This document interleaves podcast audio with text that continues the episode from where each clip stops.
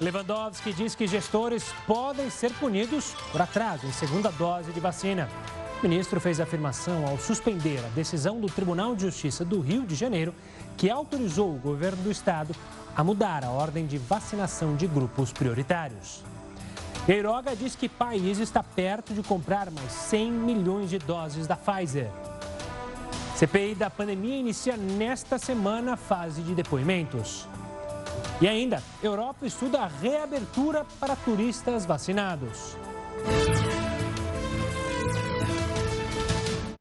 Olá, uma boa noite, uma boa segunda-feira, um bom início de semana. O Jornal da Record News está no ar também pelo nosso canal do YouTube e no Facebook da Record News.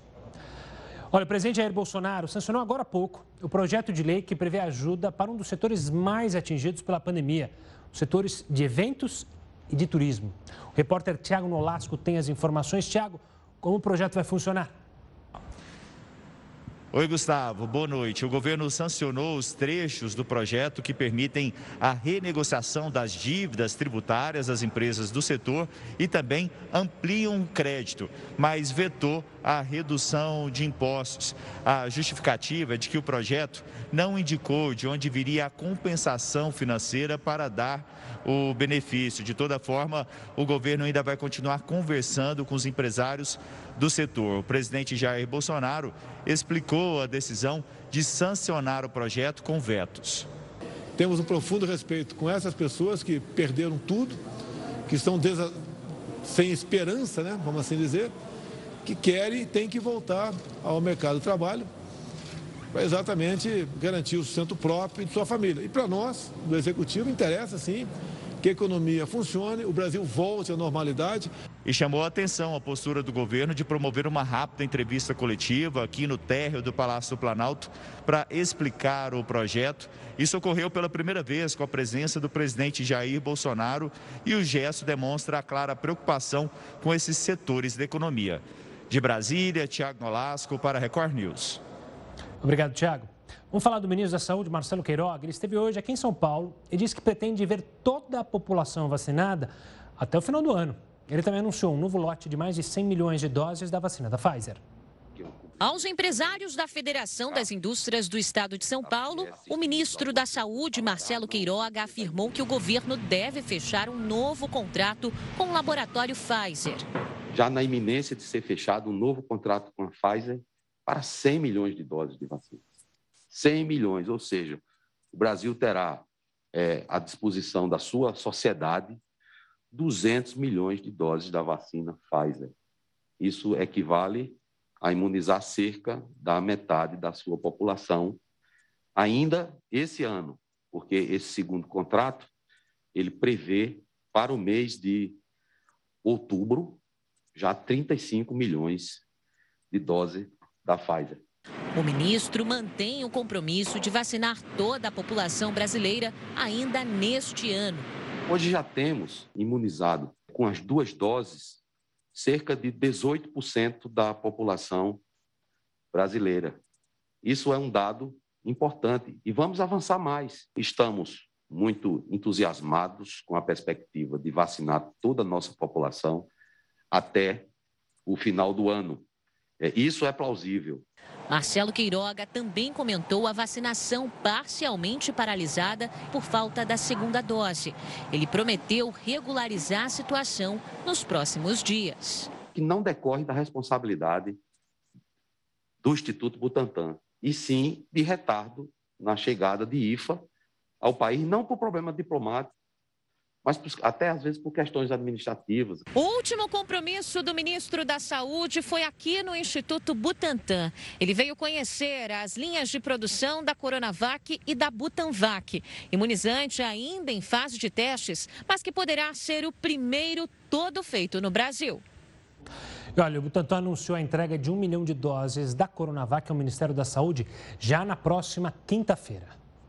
Ainda sobre o Covid, pesquisadores confirmaram que a Covid-19 danifica e ataca o sistema vascular e acaba desencadeando diversos problemas de saúde. Para entender melhor esse tema, eu vou conversar agora com o médico Bruno Naves, que é presidente da Sociedade Brasileira de Angiologia e Cirurgia Vascular.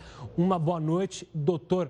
Esse estudo confirmou, então, que a Covid-19 não deve ser tratada como uma doença que atinge só o pulmão, mas sim uma doença vascular.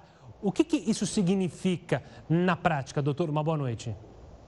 Boa noite, Gustavo. Obrigado pelo convite. Significa na prática o seguinte: imagina que o corona tem umas proteínas chamadas spike que ele vai agarrando, machucando a parede de dentro do vaso. Essa parede é muito lisinha, muito fina. Quando essa parede fica machucado, machucada, isso pode provocar trombose dependendo do local que ela está para acontecer, essa trombose pode ser no cérebro, no coração, em qualquer órgão do ser humano. Isso é extremamente importante. É, os pacientes mais graves já têm tomado anticoagulante rotineiramente, mas o que a gente está percebendo é que mesmo no pós-Covid, essa inflamação na parede dos vasos, que a gente chama de endotelite, permanece. Então a gente tem recebido nos consultórios, até quatro semanas após, pessoas com trombose.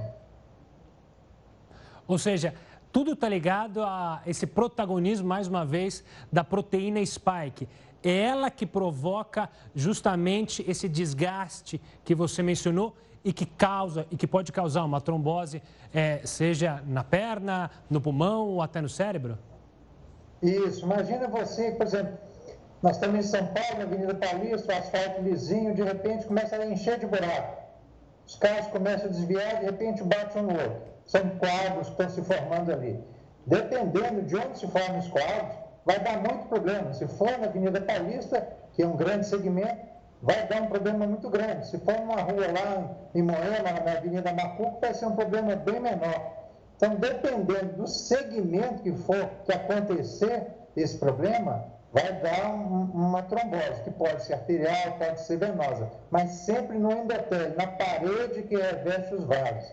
E isso é muito importante, porque o pessoal estava percebendo assim, a pessoa tinha miocardite, que é inflamação do músculo do coração, problema renal, insuficiência renal, era problema em, em todos os lugares. Por quê? Porque sempre que há falta de sangue ou uma trombose, uma isquemia, alguma coisa vai acontecer em algum lugar. Pode ser no fígado, no rim, no cérebro. As pessoas têm tido também problemas cognitivos de ter Covid, depois se esquecem das coisas, ficam com a memória ruim.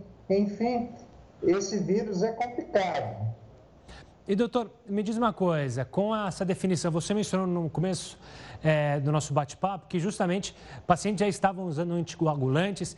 Uma determinação dessa da ciência, a análise, o conhecimento de como ela afeta os nossos vasos sanguíneos, abre possibilidades para o tratamento mais eficaz, para a ciência entender justamente como essa spike é, caminha pelo nosso corpo e aí atacar de maneira é, exata para evitar ela a causar esses trombos e também causar outros problemas mencionados pelo senhor? Tudo isso ainda é muito novo, né? Então, assim, a gente está aprendendo todos os dias essa, essa situação mesmo do, da proteína. Eu até publiquei ontem numa rede social minha, é uma coisa muito nova, saiu agora no comecinho de maio. A gente já sabia que a tempestade inflamatória causava uma trombose diferente da trombose habitual, que é uma imunotrombose.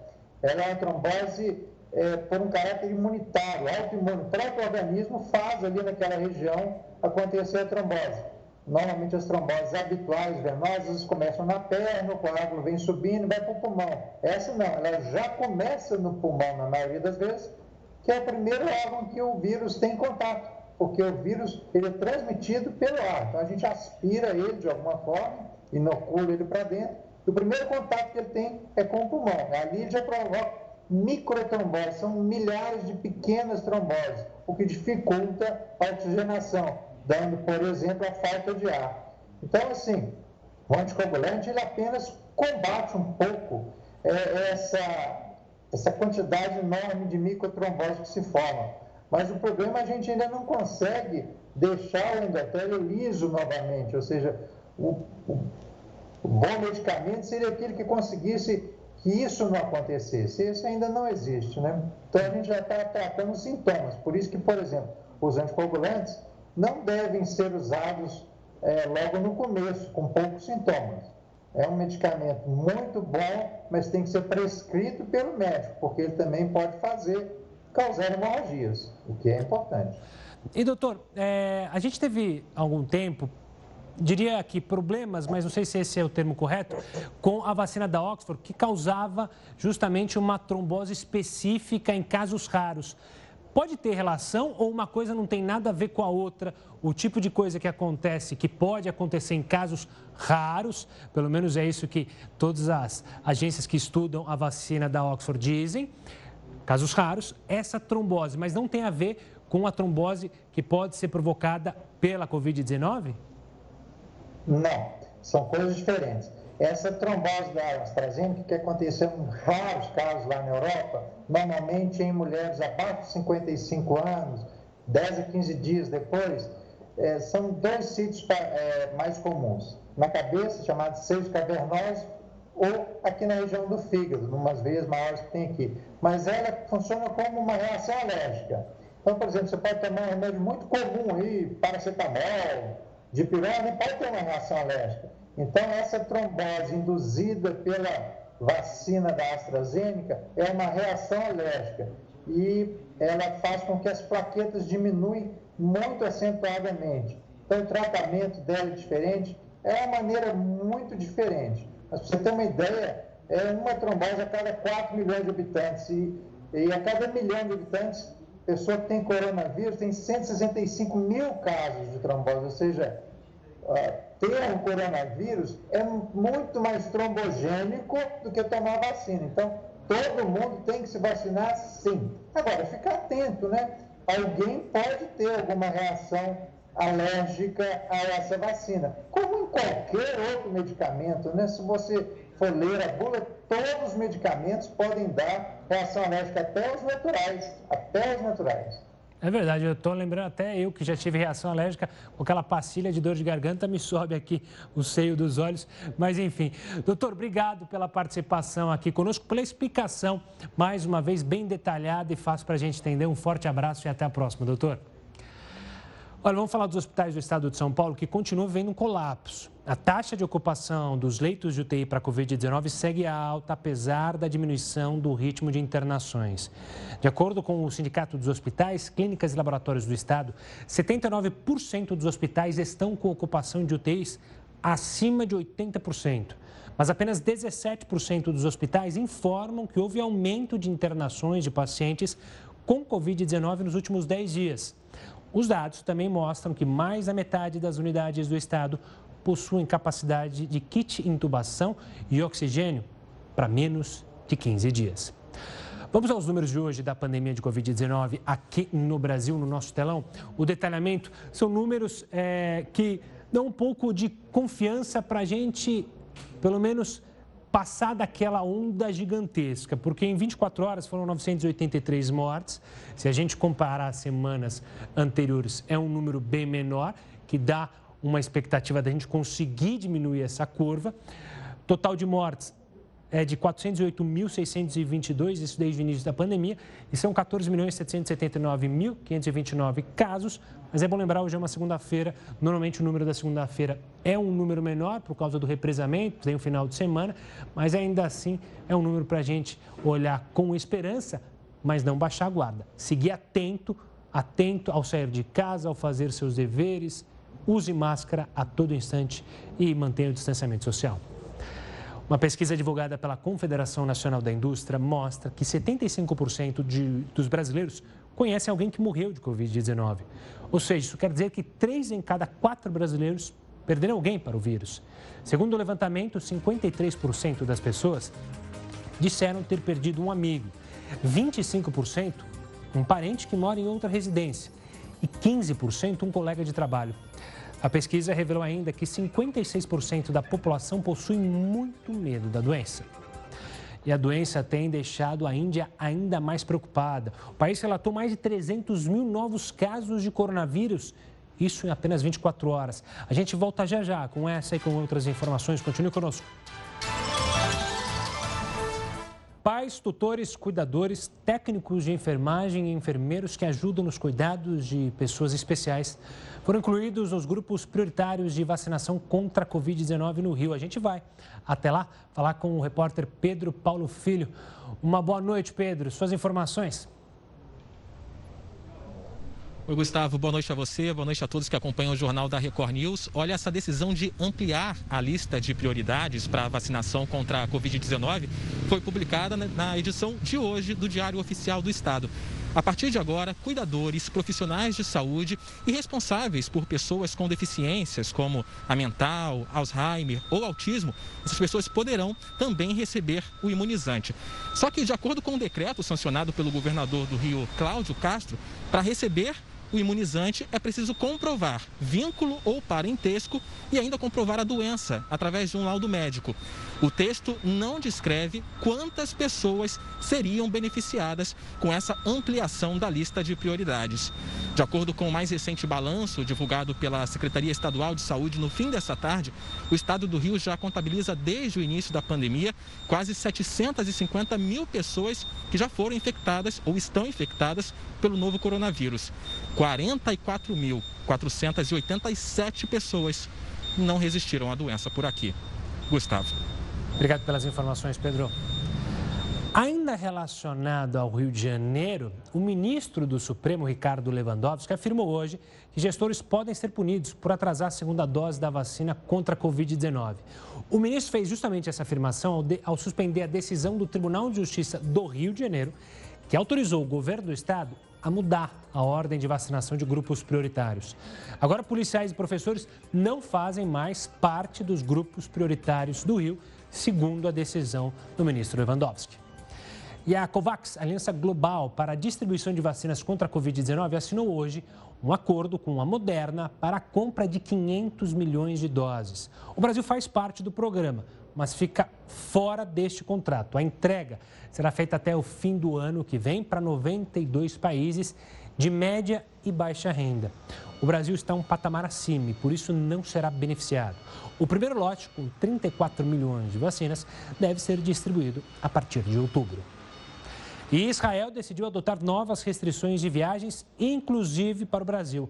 As autoridades de saúde estão em alerta depois que casos da variante indiana do coronavírus foram identificados em pessoas já vacinadas no país. São 41 casos notificados da nova cepa. Entre eles, quatro pessoas que já estavam completamente imunizadas. Nos últimos dois meses, Israel reabriu a economia, suspendeu o uso obrigatório de máscaras ao ar livre e começou a permitir a entrada de turistas pela primeira vez desde o início da pandemia. Mais de 80% da população adulta já foi vacinada contra o coronavírus. Mas agora os especialistas estão preocupados com a variante indiana.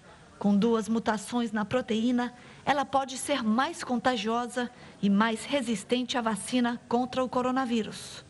24 dos casos identificados em Israel são de pessoas que haviam retornado recentemente do exterior e 17 foram infectadas dentro do próprio país. Por isso, Israel está revisando as regras para turistas e para viagens a determinados países. Visitantes da Índia não podem mais entrar aqui em Israel, exceto em casos especiais. E o governo aprovou ainda restrições de viagens a outros seis países que registram aumento no número de infecções. A partir de hoje, os cidadãos israelenses também estão proibidos de viajar para o Brasil. As novas regras devem permanecer pelo menos até 16 de maio. E pelo 12º dia consecutivo, a Índia relatou mais de 300 mil novos casos de coronavírus, elevando o número total de casos para 20 milhões. O Heraldo Barbeiro está aqui com a gente, ele que conhece muito bem a Índia. Quais as medidas de urgência tomadas pelo governo lá da Índia? Heraldo, uma boa noite. Olá, Gustavo. Olha, realmente a situação da Índia é uma situação, eu acho que é a mais preocupante do mundo nesse momento. Você lembrou aí a quantidade de pessoas que adquiriram a doença nos últimos tempos, mas uh, eles mostram o seguinte: eles mostram que até agora estão com mais de 220 mil mortes na Índia. A Índia, como todo mundo sabe, tem 1 bilhão e 200 milhões de habitantes. Os médicos de lá dizem que esse dado não é real, que o número de mortes é 5 ou 10 vezes maior do que esse Primeiro, porque eles não têm condições de medir na, ao longo da Índia toda. Segundo, que eles não têm forma também de fazer testagem. E uma coisa que parece uma contradição, uma aparente contradição, qual é? A Índia é o maior produtor de vacinas do mundo. A empresa chamada Serum de vacinas da Índia, ela produz um bilhão de doses de vacinas do mundo. E, no entanto, ainda assim, eles não conseguiram um método rápido para que essa vacina pudesse ser rapidamente colocada no país. Tem uma ideia? Até agora, só 9% da produção da, da população da Índia foi, foi, foi, foi vacinada. 9% de 1 bilhão e 200 é muito pouco. E por esse motivo, eles estão descendo a lenha em cima do primeiro-ministro, que se chama Modi, responsabilizando o ministro pelo que está acontecendo na Índia. Agora, um dos casos mais graves é o da capital da Índia, a cidade de Delhi. Para ter uma ideia, a situação é tão grave que lá as pessoas morrem na porta do hospital, na fila do hospital, morrem em ambulâncias paradas à porta do hospital e morrem também em carros de pessoas que estão doentes e não conseguem entrar no hospital. Para isso, o governo tomou duas, duas atitudes. O governo de Delhi, uma briga também lá, parecida com aqui, entre o governo federal e o governo estadual. E o governo de Delhi quer a participação do Exército, das Forças Armadas para ajudar lá. Está faltando oxigênio, segundo eles, e eles então pediram para que os estudantes de medicina e os estudantes de enfermagem, mesmo sem diploma, sejam agora então autorizados a tratar as pessoas tal a quantidade do número de mortos, principalmente por causa da falta de oxigênio. Não se sabe, não se sabe até agora quantos dias mais essa pandemia vai atingir a Índia, principalmente a sua capital, que é Nova Delhi. Pois é, situação preocupante. Herói, daqui a pouco a gente volta a se falar aqui dentro do jornal da Record News. Vamos voltar ao Brasil, porque escolas municipais de Belo Horizonte retomaram as aulas presenciais para crianças depois de mais de um ano fechadas, por causa, obviamente, da pandemia de Covid-19. O retorno acontece em meio a uma greve de professores. A Secretaria Municipal de Educação informou que todos os professores e profissionais de educação infantil que estavam em sobreaviso devem voltar à rotina presencial de acordo com o cronograma definido pela direção da unidade onde trabalha. Nós tomamos todos os cuidados possíveis com as pessoas que, na verdade, têm mais de 60 anos, elas não retornarão. Os professores que, que, que tinham né, se disseram que tinham comorbidades, a perícia ficou aberta para eles. E aqueles que tinham comorbidade, eles não retornarão. Nós temos o um ensino remoto que permanece, né, uma as, as crianças continuam recebendo em casa as atividades. Então, todo cuidado para receber os professores e as crianças tem sido tomado. Na semana passada, o Sindicato dos Trabalhadores em Educação da Rede Pública de Belo Horizonte já havia anunciado uma greve sanitária a partir desta segunda-feira, o que significa que os profissionais vão permanecer em regime remoto de trabalho, sem comparecer presencialmente às escolas. Para o sindicato, neste momento da pandemia, ainda não é seguro o retorno às salas de aula para professores e alunos. Eu não condeno tá? Eu até apoio em parte, sim. Se fosse fechar 100%, eu apoiaria também. Até pela segurança deles. Tem muita professora aqui que tem filho em casa também. E elas dependem do transporte público. E ele está cheio, sim. A secretária de Educação lembrou que os dias faltosos podem ser descontados. Nós somos servidores públicos e temos que servir ao público. Né? O público são as crianças. O que, que acontece? Se você não vai, você vai ter o seu dia cortado, foi o que o prefeito falou. Olha, a taxa de letalidade por Covid-19 caiu entre as crianças e os adolescentes. Os dados são da Sociedade Brasileira de Pediatria, que recomenda que os cuidados continuem. A criança Maitê adora brincar e, em época de pandemia, a família só sai de casa quando necessário. Todo cuidado é importante, já que Felipe a esposa e a filha tiveram Covid-19 em maio do ano passado. Mas o período da pandemia trouxe uma surpresa para eles. Betina está com apenas dois meses. Visitas não estão sendo recebidas ainda e a higienização do espaço é feita rigorosamente. Os cuidados dentro e fora de casa passaram a ser ainda maiores. Principalmente questão de roupa, a gente chega em casa, tira a roupa toda para poder tomar um banho, porque a recém-nascida está lá e é uma preocupação que a gente tem assim, 24 horas com ela, né? Segundo a Sociedade Brasileira de Pediatria, considerando os dados oficiais da pandemia do novo coronavírus, a taxa de letalidade da Covid-19 caiu de 8% para quase 6% entre crianças e adolescentes que foram hospitalizados por síndrome respiratória aguda grave, no comparativo entre 2020 e 2021. De acordo com o Ministério da Saúde, 736 casos da síndrome e 46 mortes associadas à doença foram registradas até meados de fevereiro. O ideal é não sair de casa com as crianças, mas, se for necessário, é recomendável que os pais coloquem máscaras naquelas que têm mais de dois anos. Além disso, eles também devem orientar os filhos a não encostar em qualquer lugar e fazer a higienização constante das mãos com álcool. Os sintomas são muito parecidos com de uma gripe ou resfriado. Por isso, os pais devem ficar atentos e procurar ajuda especializada. Se tem aquela história epidemiológica, tem alguém em casa com sintoma também, a gente orienta procurar assistência médica mais breve. Caso né, não tenha ninguém com sintoma, pode ser só um resfriado comum mesmo. Então, os papais podem ficar um pouco mais tranquilos e observar. Né? Caso persista, mais de dois dias, 48 horas, aí sim tem que procurar assistência médica. Olha, a Petrobras adotou um novo contrato de cotação para o gás natural. A gente vai te explicar isso, mas é no próximo bloco. Continue conosco no Jornal da Record News. Estamos de volta para falar do Rio de Janeiro. Por lá, quem tomou a primeira dose de Coronavac está apreensivo com a falta da segunda dose. Isso porque a agenda teve que ser reprogramada e a falta do imunizante provocou aglomeração. A fila para vacinação contornava a Vila Olímpica de Duque de Caxias. Tomara que todo mundo consiga, porque semana passada eu fui no Sarapuí e não consegui tomar. O município abriu hoje a vacinação para os profissionais da educação. A gente estava muito preocupado, né? Porque agora a gente voltou às salas de aula. E graças a Deus, né? A gente vai conseguir concluir essa etapa aí nas nossas vidas. Pessoas com mais de 50 anos e com alguma comorbidade também começaram a ser vacinadas. Todos receberam a vacina Oxford AstraZeneca. Não há mais doses da Coronavac disponíveis na cidade. A dificuldade em seguir o Plano Nacional de Vacinação fez a Justiça do Rio bloquear mais de 2 milhões de reais do prefeito Washington Reis.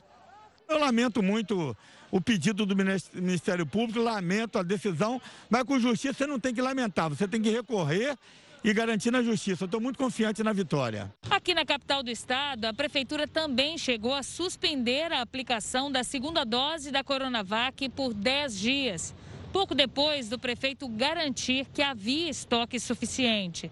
Hoje, um novo calendário foi divulgado, retomando a imunização, mas com intervalo maior. Quem esperava se vacinar logo ficou decepcionado. A gente quer tomar vacina no prazo certo, já que não conseguiu, que seja em pouco tempo. Só que falam que para guardar, depois falam para não guardar, fica aquela confusão toda e deu no que deu, né? Olha, a CPI da pandemia houve amanhã dois ex-ministros da Saúde e pode votar ainda esta semana a convocação de ministros, governadores e prefeitos. A gente vai até Brasília com o repórter Alessandro Saturno, que tem os detalhes. Uma boa noite, Alessandro. Olá, Gustavo. Boa noite para você e a todos que assistem a Record News. Bom, a previsão é que esta semana a CPI da pandemia aqui no Senado aprove o pedido para ouvir o depoimento de 27 pessoas. Entre elas, o ministro da Economia Paulo Guedes, Walter Braga Neto da Defesa, Luiz Eduardo Ramos da Casa Civil. Entre os governadores, João Dória de São Paulo e Wilson Lima do Amazonas. Entre os prefeitos está Davi Almeida de Manaus. Há também um pedido para convidar convidar o ministro do Supremo Tribunal Federal, Marco Aurélio Melo. Bom, vai funcionar seguinte, da seguinte maneira, né? Os depoimentos eles começam amanhã. Serão ouvidos os ex-ministros da Saúde, Luiz Henrique Mandetta e Nelson Taixe. Na quarta-feira será a vez do ex-ministro Eduardo Pazuello e na quinta será ouvido o atual ministro da Saúde, Marcelo Queiroga, e também o diretor-presidente da Agência Nacional de Vigilância Sanitária Anvisa, Antônio Barra Torres. De Brasília, Alessandro Saturno para Record News. Bom, para entender melhor o que pode acontecer nesta semana na CPI, a gente conversa agora com a Cássio Miranda da Silva, especialista em direito penal e constitucional. Uma boa noite, Cássio. Obrigado pela participação aqui conosco. A gente ouviu o Alessandro falando sobre os depoimentos e sempre há uma pergunta: esses depoimentos, eles podem se recusar aí? Ou além, podem ir e não falar nada? O que, que a gente pode esperar dessa semana de depoimentos? O que, que é possível acontecer? na CPI durante esses depoimentos, Acácio? Gustavo, boa noite. É um grande prazer falar com você mais uma vez e com os nossos queridos telespectadores. É, pelo jeito, essa será uma semana bastante animada na condução dos trabalhos da CPI. Um primeiro ponto que é importante que todos saibam é o seguinte: a CPI tem a possibilidade de convocar todas essas pessoas, mas é necessário que seja feita uma separação entre o papel de cada uma delas no contexto da CPI. E por quê? Se estas pessoas forem convocadas como testemunhas, elas têm a obrigação de comparecerem e, mais do que isso, elas têm a obrigação de responderem todas as perguntas que forem feitas pelos membros da CPI. Agora, se elas forem convocadas como investigado, a partir daí, de acordo com o que diz a Constituição Federal e o Código de Processo Penal, elas têm direito ao silêncio. Ou seja, elas devem comparecer até a CPI, mas elas não são obrigadas a responderem os questionamentos que lhes forem feitos. Qual é o problema? O contexto todo da CPI é um pouco confuso e os senadores ainda não deixaram claro se eles estão convocando essas pessoas enquanto testemunhas ou enquanto investigados. E essa confusão acaba beneficiando todas essas pessoas, uma vez que por não saberem qual é o papel delas perante a comissão parlamentar de inquérito, elas podem apresentar a recusa a responderem qualquer pergunta que lhes forem feitas. Acácio, outra questão que também chama atenção e que virou até rusga entre o ministro da Justiça e a Polícia Federal é justamente sobre acesso, porque a, CPI ela pode acessar ou pedir requerimentos para ter documentos sobre a ação da pandemia, em especial da dos governadores, que se fala muito. Os senadores, eles podem ter acesso a investigações da Polícia Federal ou isso só com uma decisão judicial? As comissões parlamentares de inquérito por força do artigo 53 da Constituição Federal, tem o que nós chamamos de prerrogativas de autoridades judiciárias. Significa o quê? Que elas têm as mesmas prerrogativas que as polícias judiciárias, sejam as polícias civis de cada um dos estados, seja a própria Polícia Federal. Ou seja, uma CPI não tem os mesmos poderes que uma autoridade judicial, no caso, juízes, desembargadores e ministros. Significa que a CPI pode requerer estes documentos à Polícia Federal, mas caso não haja uma justificativa plausível para a requisição destes documentos, a Polícia Federal pode negar a entrega destes documentos e aí só restaria à CPI socorrer-se ao Supremo Tribunal Federal. E aí a Polícia Federal, diante de uma decisão judicial, não poderia negar a entrega destes documentos. A Cássia, ainda falando da CPI e prevendo os próximos dias, a partir da fase de depoimentos, qual seria o próximo passo? É, você acredita que depois dos depoimentos já se começa a fazer um relatório da CPI ou é possível que os senadores investiguem ou tenham acesso a documentos sobre detalhes do governo federal e também dos governos estaduais? A CPI, como eu disse há pouco, Gustavo, tem poderes equivalentes àqueles dados às polícias judiciárias quando da condução de um inquérito policial. Então, a CPI deve, nesse período, juntar elementos de autoria e materialidade para, a partir daí, confeccionar o relatório. Significa que serão ouvidas todas estas pessoas neste período.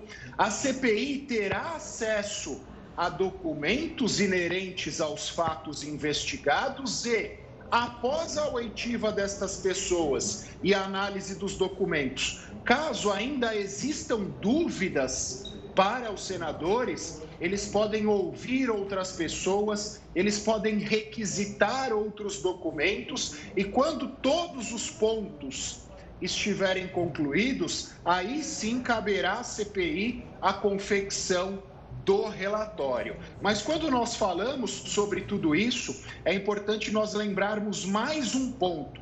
A CPI tem duração de 90 dias prorrogáveis por mais 90 dias. Então é necessário que todas essas provas sejam produzidas neste período. Acácio, obrigado pela explicação para o pessoal de casa e para nós, para entendermos o funcionamento dessa CPI. Um forte abraço e até uma próxima, Acácio. Olha, o prefeito licenciado de São Paulo, Bruno Covas, segue internado na UTI depois de exames constatarem um sangramento no sistema digestivo. A notícia vem um dia depois do anúncio de que ele deixaria a administração da cidade por 30 dias para se tratar do câncer. O estado de saúde de Bruno Covas é considerado grave. O prefeito licenciado passou o dia na unidade de terapia intensiva desse hospital particular em São Paulo. Bruno Covas precisou ser entubado para realizar uma endoscopia. O exame apontou um sangramento no estômago, provocado por uma úlcera em cima do tumor original, Diagnosticado em 2019, a intubação precisou ser mantida para que os médicos fizessem um procedimento chamado de hemostasia para bloquear a lesão e parar o sangramento. O tumor inicial de Bruno Covas estava localizado na cárdia, região entre o esôfago e o estômago, com metástase no fígado e nos linfonodos, tecidos do sistema linfático que estão por todo o corpo. O prefeito iniciou um tratamento para frear o avanço do tumor, mas em 15 de abril de 2021, Bruno Covas foi internado novamente. Novos nódulos haviam sido encontrados no fígado e agora nos ossos. A inflamação provocou acúmulo de água nos pulmões e na região do abdômen. Os médicos conseguiram drenar o líquido. Covas recebeu alta do hospital em 24 de abril. Neste domingo, depois de anunciar que se licenciaria por 30 dias da prefeitura para se tratar, Bruno Covas se internou novamente para fazer exames que fazem parte do tratamento contra o câncer. Com a piora no estado de saúde do prefeito, o vice, Ricardo Nunes, já assumiu a prefeitura interinamente. Os tratamentos de quimioterapia e imunoterapia previstos para hoje foram suspensos e ainda não há previsão de quando serão retomados. Vamos falar da Petrobras, que anunciou a oferta de um novo contrato de suprimento de gás natural, que passará a acompanhar a cotação internacional desse combustível e não do petróleo, como ocorre hoje. Segundo a empresa, a nova referência tem sido mais estável e previsível. Heroto, o que, que isso afeta o dia a dia do brasileiro? Vai aumentar, vai diminuir ou vai ficar na mesma? Gustavo, na sua casa, o chuveiro quente é elétrico ou é tocado a gás? O meu é tocado a gás, quentinho. Ah, então você está nessa aqui, olha. Por quê? Porque geralmente a gente esquece que o gás que a gente usa no chuveiro elétrico é o gás natural, não é o gás que é feito de petróleo. Então, numa boa parte da cidade brasileira tem gás encanado. O gás encanado é o gás natural. E agora ele vai subir de preço, subiu 39% de preço o gás. Agora, por que tão alto? Porque até agora o reajuste era trimestral. Mas a partir de agora ele vai flutuar, o preço vai flutuar como flutua a gasolina e o diesel. A gente fala, ó, subiu um pouco a gasolina, desceu um pouco a gasolina, subiu um pouco o diesel, desceu um pouco o diesel. Vai acontecer a mesma coisa com o gás natural. Por que razão? Porque ele é um derivado do petróleo. E ele também tem uma cotação internacional e quando o petróleo sobe lá fora, o gás natural também sobe e vai subir na nossa cozinha, no nosso banheiro. Outro detalhe importante também é o seguinte: é que o dólar ficando mais caro no Brasil, a gente gasta mais reais para comprar um barril de petróleo, então ele fica mais caro. Então, a partir de agora, vai ter flutuação. Impacto não, por que razão?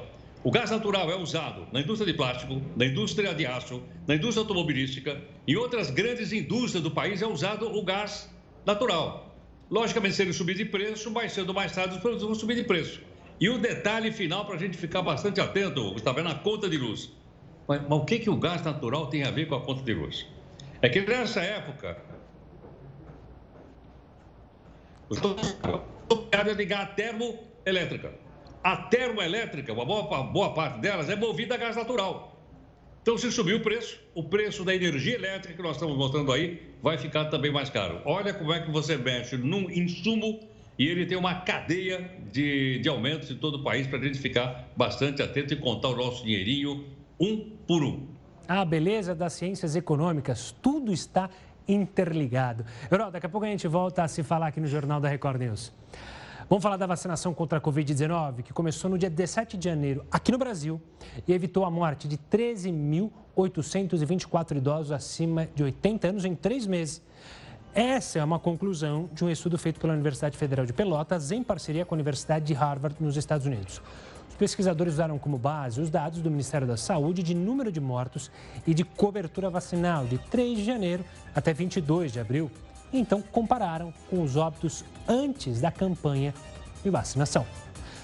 Então vamos ver como é que está o andamento da vacinação em todo o país. Mais cedo a gente mostrou o ministro Queiroga falando sobre as vacinas que devem chegar ao Brasil, sobre os contratos novos, mas neste momento essa é a situação atual. Primeira dose, 32 milhões 184.830 brasileiros já com a carteirinha da primeira dose.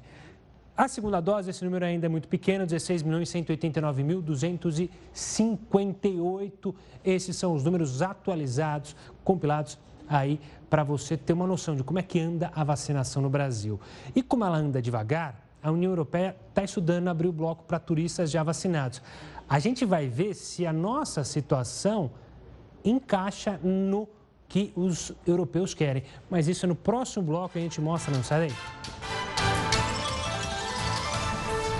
Estamos de volta para falar dos ministros do Supremo Tribunal Federal que julgaram inconstitucional o artigo que permitia a cobrança de tarifa pela disponibilização do temido cheque especial, ainda que você não utilizasse em conta de pessoas físicas e de microempreendedores individuais.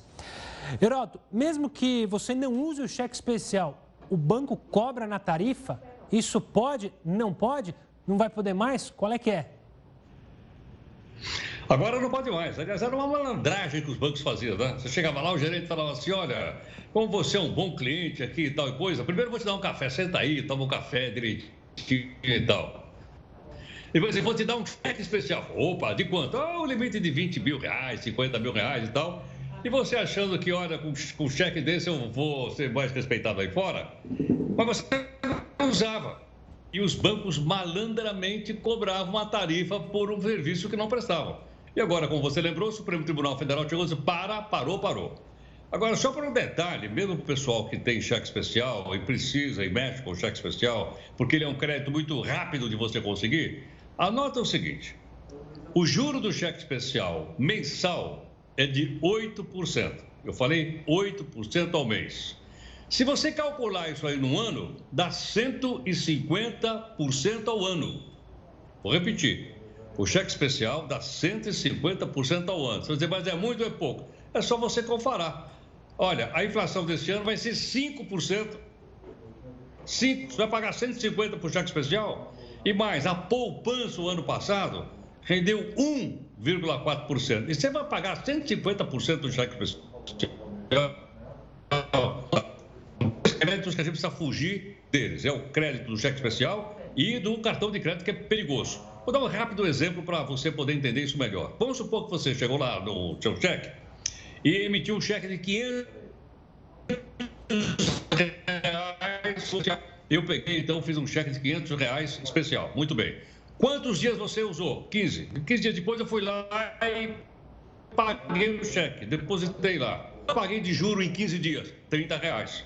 Olha, para usar 500 reais por 15 dias, eu paguei 30 reais de juros. É muito juro. Por isso, gente, não dá para mexer com cheque especial e não dá também para mexer com cartão de crédito. Agora, se você quiser para fazer uma boa, aparecer no mercado, tudo bem, agora não tem problema, porque pelo menos os bancos, Gustavo, não vão cobrar mais, não vão cobrar mais por esse status que eles dão para as pessoas.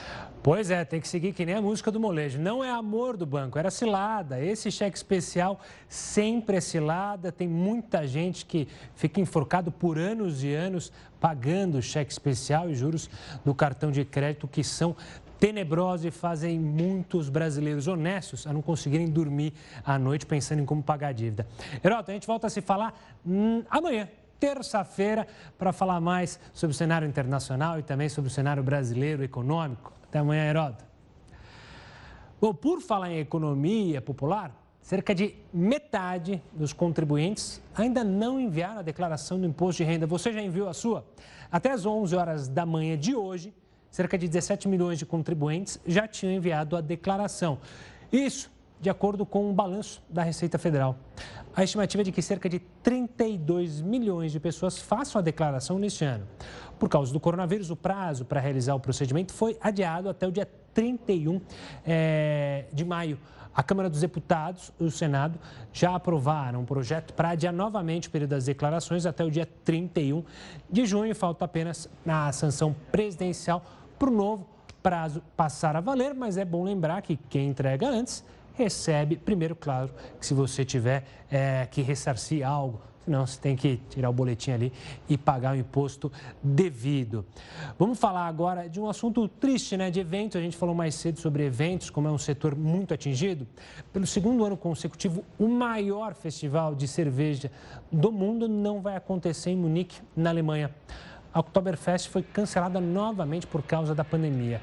O anúncio foi feito hoje. Autoridades afirmaram que eventos como esse exigem muito dinheiro e que existem muitos riscos em realizar a comemoração. O evento atrai cerca de 6 milhões de visitantes todos os anos para a Alemanha. Turistas de todo mundo viajam para Munique para beber cerveja, comer comidas típicas e ouvir bandas ao vivo, usar o chapeuzinho, a roupa. É bom lembrar que a gente também tem a Oktoberfest aqui no Brasil, no sul do país, que, se não me engano, alguém me corrige é, nas redes sociais caso eu fale uma besteira, é a segunda maior Oktoberfest. Só perde para justamente a tradicional realizada lá em Munique. É um evento também que mexe com muitos dos brasileiros, quem gosta de cerveja, quem gosta de ir no sul, com as danças típicas, aproveitava demais, mas infelizmente esses eventos, por enquanto, precisam ficar em modo de espera. Para quando a gente vencer essa batalha, aí sim a gente poder sentar numa mesa assim, se divertir com brasileiros e estrangeiros, mas por enquanto é melhor esperar. Ainda na Europa, a Itália registrou o menor número de novos casos do coronavírus em quase sete meses. O país registrou menos de 6 mil infecções em 24 horas. Até o momento, já foram aplicadas cerca de 20 milhões de vacinas. Cerca de 10% da população está totalmente imunizada lá na Itália. E com essa imunização, a União Europeia já estuda abrir o bloco para turistas, mas todos eles têm que estar vacinados. Pelas discussões, o Brasil deve ficar de fora da lista, pelo menos neste momento. Reviver o turismo e reacender as amizades além das fronteiras. Essa foi uma das justificativas apresentadas pela Comissão Europeia para a recomendação de aliviar as restrições de entrada nos países do bloco com o avanço da vacinação em todo o mundo. A proposta é liberar os passageiros que se imunizaram com vacinas aprovadas na União Europeia. No momento, são quatro: Moderna, Pfizer BioNTech, Janssen e AstraZeneca Oxford. Mas existe uma brecha em discussão. Cada país poderia autorizar a entrada também de pessoas que se vacinaram com produtos cadastrados como de uso emergencial na Organização Mundial da Saúde. E nesse caso, a Coronavac amplamente utilizada no Brasil seria aceita. A recomendação abre caminho para passageiros brasileiros, mas ainda existe a possibilidade de proibição das viagens de acordo com a situação pandêmica no país de origem. Hoje, o Brasil ainda estaria na lista de países sem autorização de entrada por conta do registro de casos por número de habitantes. Segundo a Comissão Europeia, as restrições vão ser avaliadas periodicamente de acordo com o avanço do vírus em cada país. A nova proposta vai ser analisada pelos 27 países do bloco já nesta quarta-feira. E essa edição do Jornal da Record News termina por aqui, mas você vai seguir muito bem informado. Agora com o News às 10 e a Manuela Caiado. Uma ótima noite. Até amanhã. Tchau, tchau.